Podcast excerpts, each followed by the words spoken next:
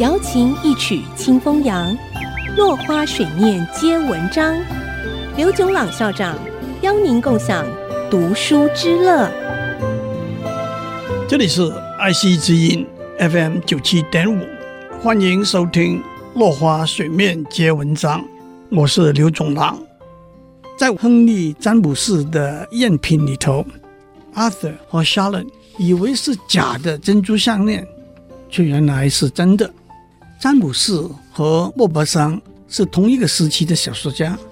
詹姆士刻意把莫泊桑项链的故事倒过来写，不过在赝品里头的几个人物对那串珍珠项链是真是假的反应是比较复杂的。起初，Arthur 和 Charlotte 都认为那串项链是假的，因为 Arthur 的父亲和继母一直过着清贫单纯的生活。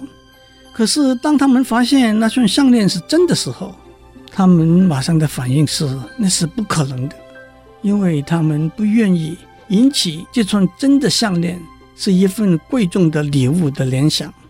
当夏勒知道这串项链是真的的时候，他毫不犹豫的要把它还给阿瑟。可是，当阿瑟被告知这串项链是真的时候，他一口咬定项链是假的，把夏勒打发掉。后来，他告诉 Charlotte，，他把项链打碎了。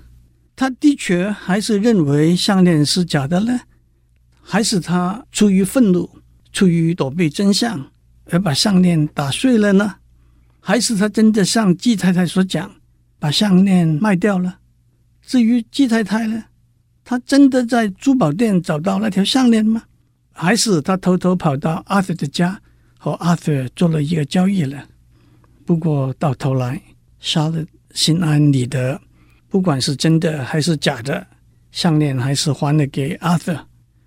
他压根没有想过要把项链偷偷留下来处理掉。阿瑟应该是发了一笔小财吧？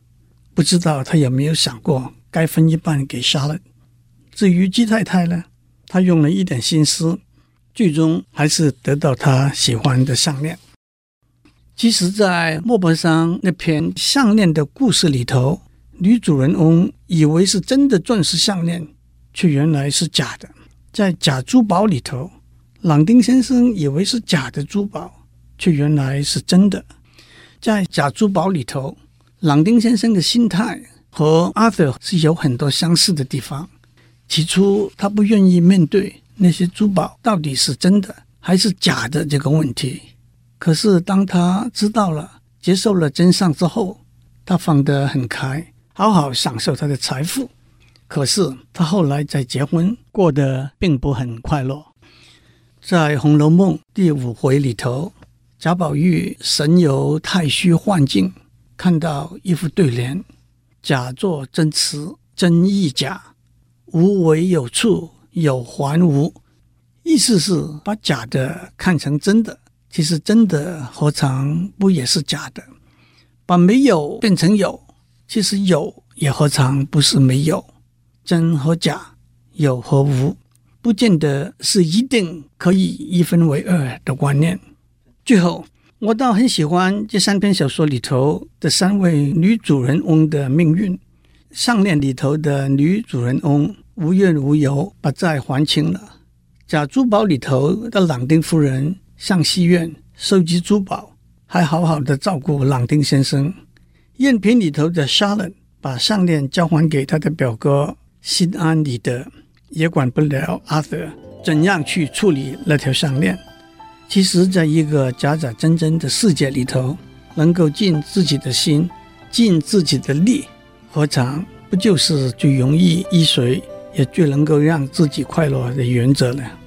今天先讲到这里，我们下次再见。